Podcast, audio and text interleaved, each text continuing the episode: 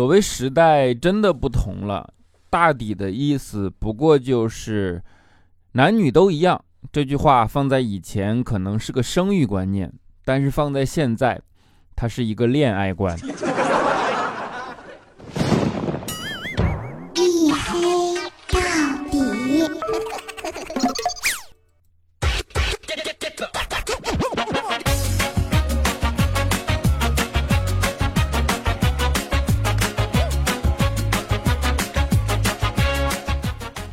Hello，各位，欢迎收听，这里是大型不奇幻、不悬疑、不科普、不励志、不时尚、不青春，唯独认真搞笑的娱乐脱口秀节目《一黑到底》，拯救不快乐。我是隐身狗六哥小黑。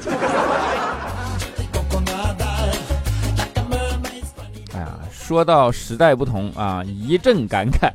啊，这不到年底了嘛，然后就难免回顾这一年，做各种各样的总结，对吧？一旦总结，你就会难免心生各种各样的感慨啊，时代的变化等等，沧海桑田啊，这一之类的啊，就是说明，哎，还是闲的。你要说起时代的变化，我相信没有人比我们这一代人经历了时代的这个变化的感官冲击来的更大了，对吧？从改革开放到现在四十年，能够经历这四十年的变化，可以放在其他时代里大概经历四百年这样的一个变化的幅度啊。然后这四十年里呢，对于我们影响或者说我们感官上对我们产生影响最大的，应该就是互联网，对吧？你看互联网。呃，由 PC 过渡到手机啊，由传统互联网，大家叫古典互联网，就互联网圈的人叫古典互联网，过渡到现在的移动互联网，对吧？互联网改变了我们的方方面面，改变了很多事情，甚至它让我们这个呃社会变得文明了起来。嗯，比如说，自从有了朋友圈以后，你就发现那些旅游景点上再也没有出现过“到此一游”的刻字了。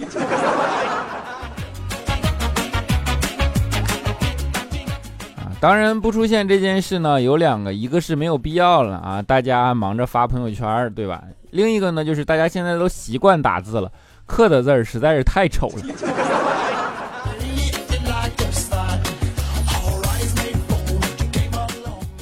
啊，互联网真的是已经渗透到我们的生活的方方面面了，它。在不知不觉中改变你的行为以及你的潜意识形态，真的你能想象到吗？太可怕了！我现在看书的时候，有时候一走神会竟然不自主的看一眼书的右上角，想看看现在是几点了。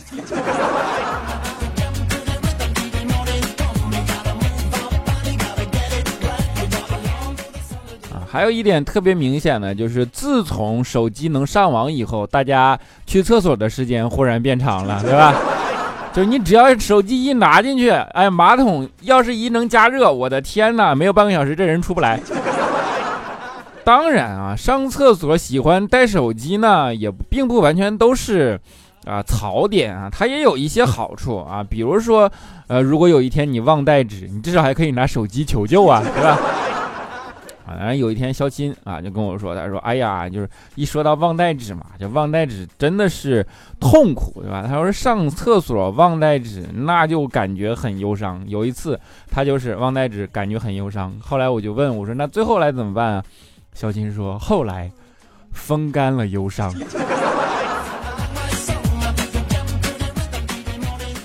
为什么？是狼给的诱惑。”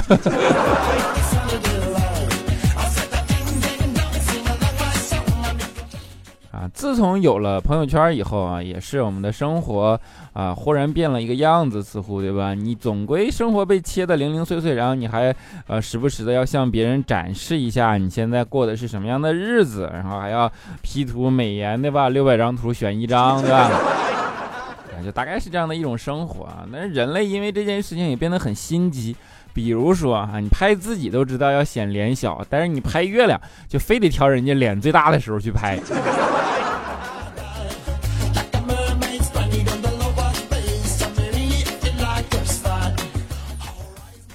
当然呢，呃，我们说凡事双刃剑，对吧？互联网在一方面改变我们生活，让我们觉得可能跟以前想象的不太一样的同时，它也的确给我们带来了方便、便利，甚至于温暖、鼓舞啊。比如说相亲，你们知道吗？相亲的。呃，人生的温暖，互联网给他带来了巨大的改变。在此，在互联网诞生之前，肖钦从来就没有一个女性主动对肖钦说起过“爱”这个字。直到移动互联网的诞生，才有一个女人有一天跟肖钦说到了“爱”这个字。她跟肖钦说：“把你的爱奇艺会员能不能借我用一下？”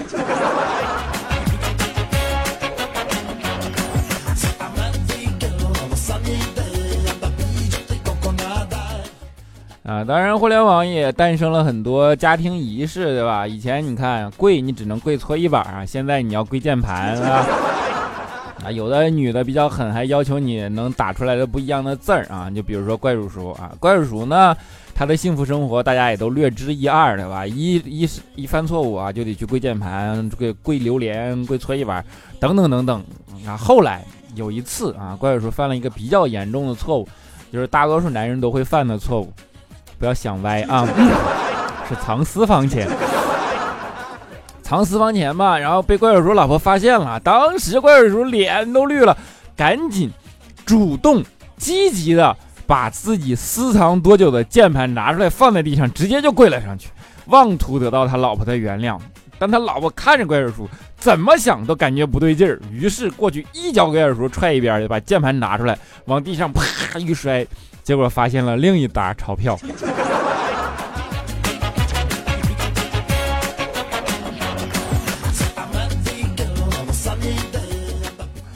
这就是科技的进步、时代的改变带给人们生活的改变。你可以理解成这是一种现代化啊，因为我们学习生活中，大家都会去扯的那个词儿叫做现代化。但是，现代化这件事情并不是所有人都觉得它好。比如说那天电视新闻里啊，就说因为过分的现代化，现代的人。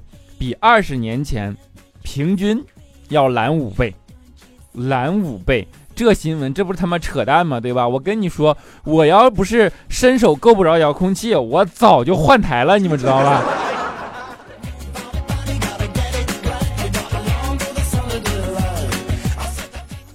其实每一次时代的进步改变，大多数给我们带来的，呃，生活带来的都是便利，都是正向方面的一些改变啊。它其实有益于人类文明向前啊，对吧？比如说，你们能想一想，大家都觉得说脏话不好，但是其实脏话是人类历史上我觉得特别特别，甚至最伟大的发明，因为在此之前，原始人只能通过提高音量或者相互扔石头来表达对对方的不满，对吧？脏话在一定程度上缓解了战争，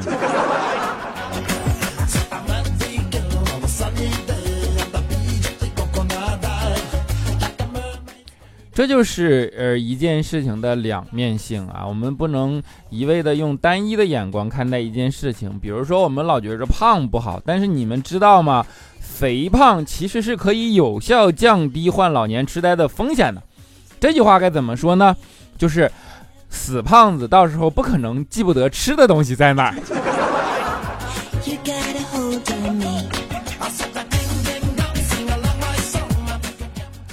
肥胖呢很容易成为时代的话题，对吧？大家都忙着减肥，然后调侃胖的人怎么怎么。你看我们像我们节目也老说佳期黑佳期胖，怎么怎么，对吧？然后大家又说啊，我自己要减肥，怎么怎么着的。当然，实际上啊，这就是其实是一种。社交的精神层面的需求而已，大家会通过这样的一种方式作为情感的纽带的连接以及消遣。大多数人其实并没有那么在意肥胖，大多数人说的减肥也都是假的。你能想到的减肥，其实无非就是上厕所的时候多拉一点，大便多拉一点啊；洗澡的时候搓泥多搓一点，称体重的时候衣服多脱一点。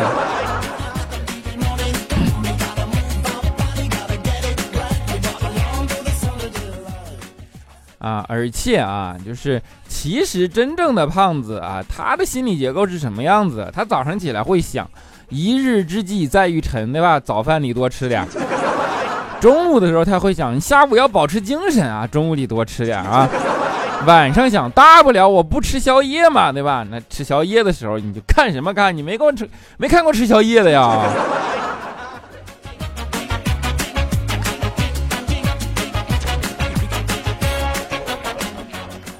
这就叫什么？这就叫做啊喜好性减肥，根据心情而定，对吧？就间歇式的，没办法。啊当然，其实如果没有互联网啊，那大家肥胖这件事情啊，可能并不会那么大肆宣扬，无非就是你相亲的时候找不着对象而已，对不对？是互联网缔造了一个社交的空间，因为因为这种空间又诞生了某一种精神的潜在的需求，所以诞生了很多这样的话题。互联网发明了很多的概念，很多的名词啊。其实我觉得有一些互联网的概念更适用于医美行业啊，比如说 B to C。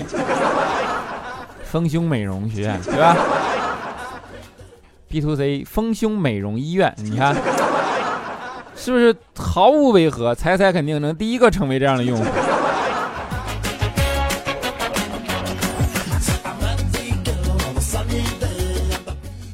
那彩彩是个大神，对吧？作为一位大家飞纸飞机，纸飞机都会自动往他身上落的这样的一位大神。彩彩啊，就是一个真正的验证，他常年的验证了一件事，就是广播体操其实是骗人的。你想，他从小就在做一个运动，叫做扩胸运动，到现在依然一点用没有。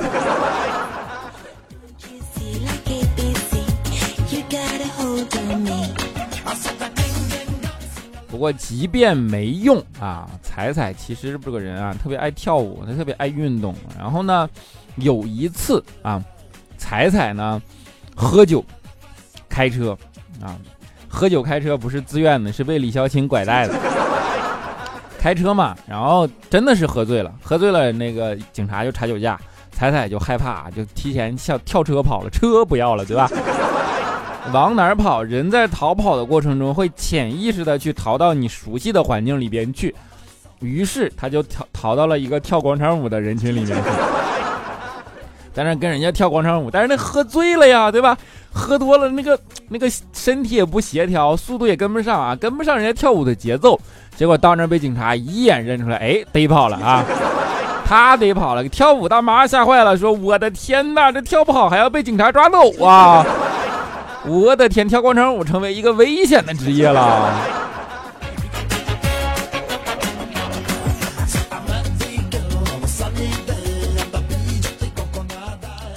我一说彩彩，你们第一印象肯定是声音甜美，对吧？像一个邻家的小妹妹或者大姐姐啊，至少是个大姑娘一样，对吧？但其实彩彩不止声音甜美啊，其实彩彩呢是个全方位优秀的女孩子啊。她前几天亲口跟我们说，其实我是一直靠脸吃饭的。当时我就说，你这夸自己也不能这么夸，对吧？再者说，哪有见人自己夸自己的呀？我说你的虽然靠脸，但你得有点不要脸呢。他才说我不骗你，真的，我都已经吃好几年了。我说这怎么个靠脸吃饭呢？彩彩说，我这卖面膜吗？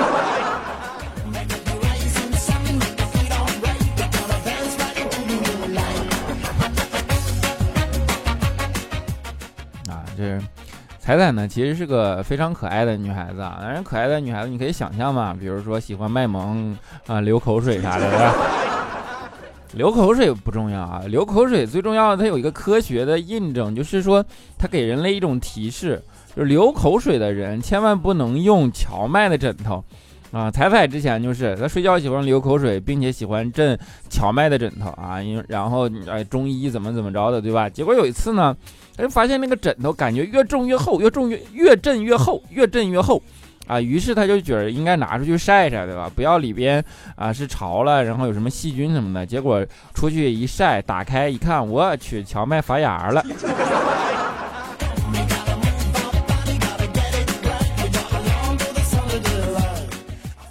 我们评判一个人，那不能够用特别简单的标准，对吧？其实就像你说啊，彩彩，你不能单用胸平来评判的，呃，它是有很可爱的一面，对吧？能靠脸吃饭，还能流口水，这样的一个，这样的一个复杂及多方位优点于一身的女子，对吧？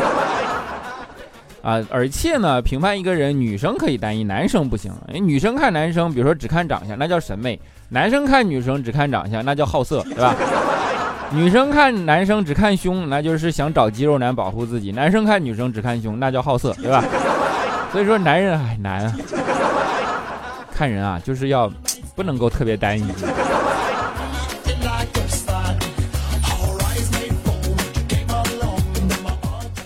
啊当然，彩彩即便是再萌，然后再好说话，再怎么怎么着，对吧？你依然是说多了，你就像佳琪，说多了他也去减肥。彩彩怎么办？说多了也去隆胸，是吧？B to C，去隆胸就做手术嘛。啊，医生就说跟彩彩先嘱咐说，如果一会儿你觉得疼啊，千万不要躲。你喊出来就好了，好吗？一定要大声喊出来通知我啊！彩彩说没有问题啊，说医生作为我坚强的后盾嘛，对吧？肯定能够及时的通知啊。于是在那手术啊，医生在那拿刀子一动，彩彩嗷一声疼啊，医生没停干，你看是不是喊出来好受一点？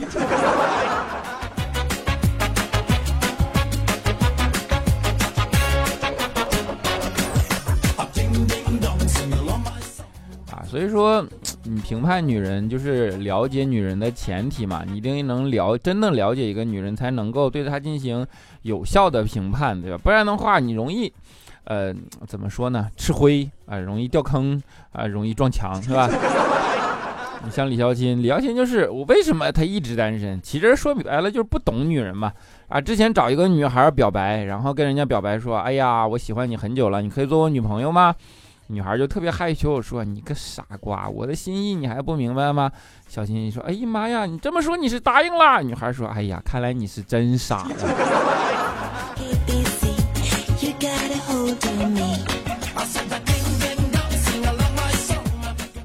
所以说啊，想了解女孩的心意，从哪开始？给她买东西，对吧？剁手，对吧？清空她的购物车。那多手出血怎么办啊？给你介绍个回血的小利器呀！你去微信号啊，搜索微信公众号，搜索一个呃公号的名字叫做 API 五九零 API 五九零啊，API 三个字母五九零数字对吧？这个公众号呢叫做呃呃多多多，我怎么忽然忘了？以前叫省钱小助手来着。好，多多小宝啊，多多小宝。这个微信号是干嘛的呢？就是我刚才说剁手回血的啊。比如说，我现在想去淘宝买一件东西，一看一百块啊，先别着急买，东西的链接复制下来发给他啊，他就会咚回你一个口令，拿这个口令再去淘宝上一看，哎，你买的东西变八十了。为什么啊？因为淘宝针对他们有二十块钱隐藏券，对吧？然后呢，不重要啊，二十块钱省了，没问题啊。买完了以后确认收货啊，拿着确认收货的凭证再找他，对吧？可能还再返你五块，就是这么个作用啊。人家买一百，咔流那么多血，你七十五，买多就是省的多呀。啊，另外还有一个变态的，就是如果你是个新用户，第一次关注，他会咔弹一个表单出来啊，在里边领完券啊，可以随便拿一件，免费拿一件商品过去。就是当然那个东西不是特别贵，但是白拿白不拿嘛，不拿白不拿嘛，对吧？啊，一边省钱一边便宜啊，还能说点啥？多多小宝对吧？API 五九零去加啊。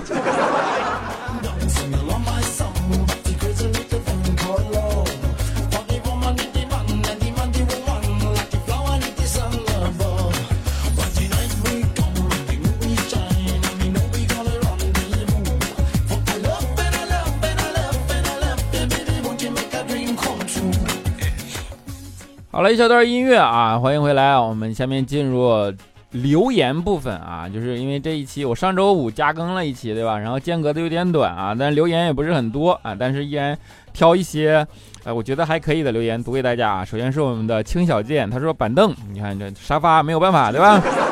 么么哒啊！啊，接下来叫做幺三九五五八六五 xpn，他说正在加班，突然看到小黑更新，心情突然倍儿好啊。大大的惊喜，小黑好棒，么么哒！满天星田，他说温哥华的早上迎来二零二零的第一场雪，我还是一样的失眠到现在，谢谢小黑的陪伴。每个失眠的夜晚都是反反复复听小黑的节目，笑也不笑嗯，对我来说没什么变化，只是习惯大脑不要一片空白，夜晚的寂静无声太可怕。我这节目不是有催眠作用吗？王比利捡来的亲闺女，还说黑哥听了你五年的节目，终于听到你节目里有广告了，天哪，可喜可贺，可喜可贺啊！么么哒。啊，发八财万，他说啊，小黑开场白有点问题啊，搞笑还能认真啊，搞笑怎么就不能认真了？尹麦麦他说，黑哥三妻四妾是因为一周七天吗？这瞅把你机灵的。独宠佳期他说，黑哥我的年度主播你上榜了，你第一你猜是谁啊？哈哈，佳期呗。最初从他那儿得知的你，波姐的节目也提到过你，从此就一发不可收拾了哈！听说你脱单了，真的吗？恭喜啊！不过还是觉得你和佳期凑合在一起得了，我的男神女神结合，结局圆满啊！我都说了，我跟他性别不合适啊，我可以做你的男神啊，但他也只能做你的男神。小胖最强大，他说小黑小黑，每晚总是听你的节目入眠啊，主要是听黑哥的声音啊，括弧有一种安全感，括弧完了啊。喜马拉雅对于我来说，就是为了听你的节目。二零二零，祝黑哥的节目红红火火、顺顺利利，爱你小黑，么么哒，么么哒。大头娃娃的大头妈妈，他说学渣黑这么早更吗？哈哈哈！快乐的周五加倍快乐了，还有一周就可以开录春节了，感觉每天的主要工作都是坐等放假。嚯嚯嚯！小黑，你也是这样吗？我这不着急给你们更新的吗？我这是这。紧锣密鼓的给你们更新，对吧？哪有坐等的时间呢？弄晴雨啊，就是坐等给你们更新啊。我说小黑，你这是要干什么？我有一种不好的预感，难道你又要离开我很长时间啊？你想多了，这不就更新了吗？哎呀，其实这件事情没那么复杂，对吧？你们都听到了，我给你们口播了 A P I 五九零这个微信号码，人家是给钱的。给钱要求你多更一期，那你还能不更吗？其实一个节目正常的良性循环是应该大家多拉来多拉人来听，多留言多点赞，然后把这个节目的数据弄上去。这样的话，呃，金主爸爸觉得这件事情有用啊。当然呢，我这个有点格色的地方就是我不是啥样的金主爸爸都接，就是我是真的觉得第一个是。呃，淘宝买东西这个事儿的确是太高频了，对吧？每个人都要用的。然后我试了一下，的确是能够返给你一些现金。虽然说返的每次不多，但是积少成多嘛。那这样的一个东西跟节目就毫无违和感嘛？那毫无违和的事情，那你说出来还能有点，还能有点怎么说零花钱，对吧？何乐而不为呢？啊，正常的健康路径就是这样的，节目的数据上去了，然后呢，呃，但有有金主愿意给钱，说你多更两期吧，那你看我迫于金主的压力，我得多更两期，对吧？但你说我迫于信仰的压力，迫于理想的压力，我的天呐，我这工作的压力更大。所以这这就是大概是这个样子，希望大家能够加油，能让这个节目良性循环。虽然说金主爸爸给的钱不多。好了吧，啊，遇见你如沐春风。他说：“小黑兄弟，我每天听你节目，一定要翻我牌呀！祝你越来越黑，不越来越帅，嘿嘿嘿，么么哒。”啊，最后一位叫做二听友二零九四九三七二四，他说：“小黑又更新啦，更的猝不及防，更的我心肝一颤，更的我眼花缭乱。你是不是工作总结完了，坐等放假了？苦逼的我忙了一天天，底儿朝天，看朋友圈晒旅游，晒旅游，晒旅游，晒嗨皮啊！”忙年会，我只能天天做视频，做视频，做视频，加班最后问你车票抢着了吗？回去的以及返程的。哎呦我的天哪，可别提车票了啊！那个东西想剁手，他都不让你好好剁，对不对？啊，就是在，还是节目的最后啊，还是希望大家能够，呃，春节之前，对吧？然后该加班加班，就是怎么说？该忙忙忙完了，大家有一个好的心情，坐等放假，过一个好的。呃，假期对吧？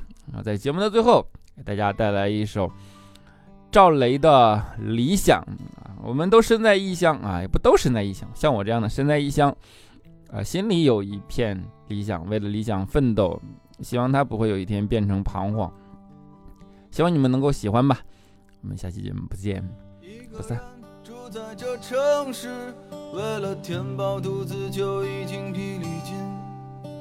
还谈什么理想？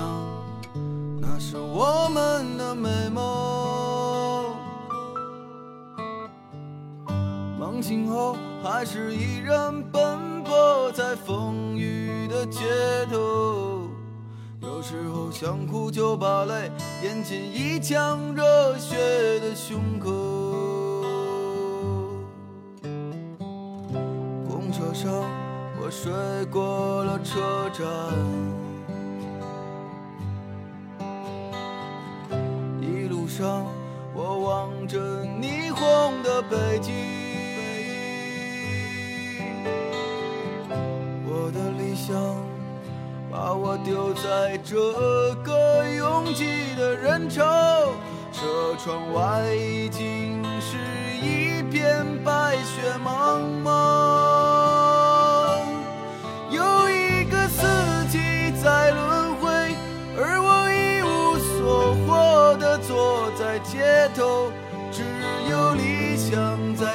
撑着那些麻木的血肉。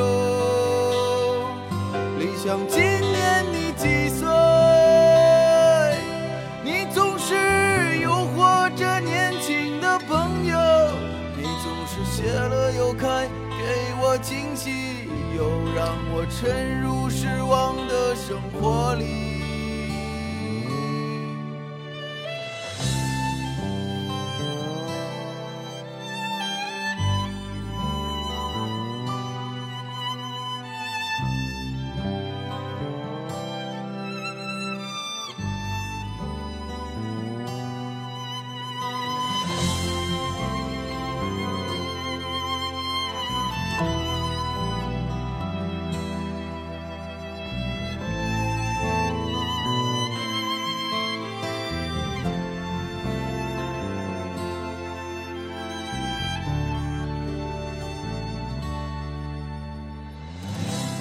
车上，我睡过了车站。一路上，我望着霓虹的北京。我的理想，把我丢在这个拥挤的人潮。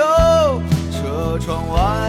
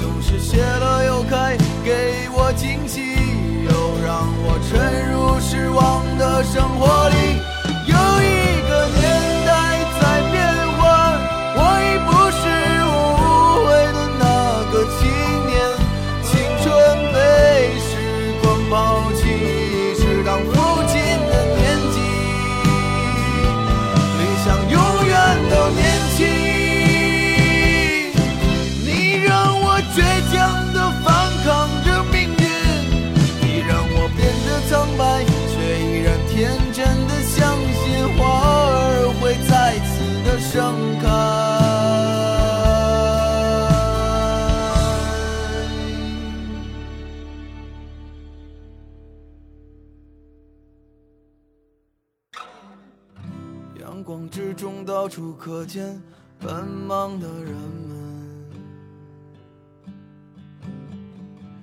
被拥挤着被一晃而飞的光阴，忽略过。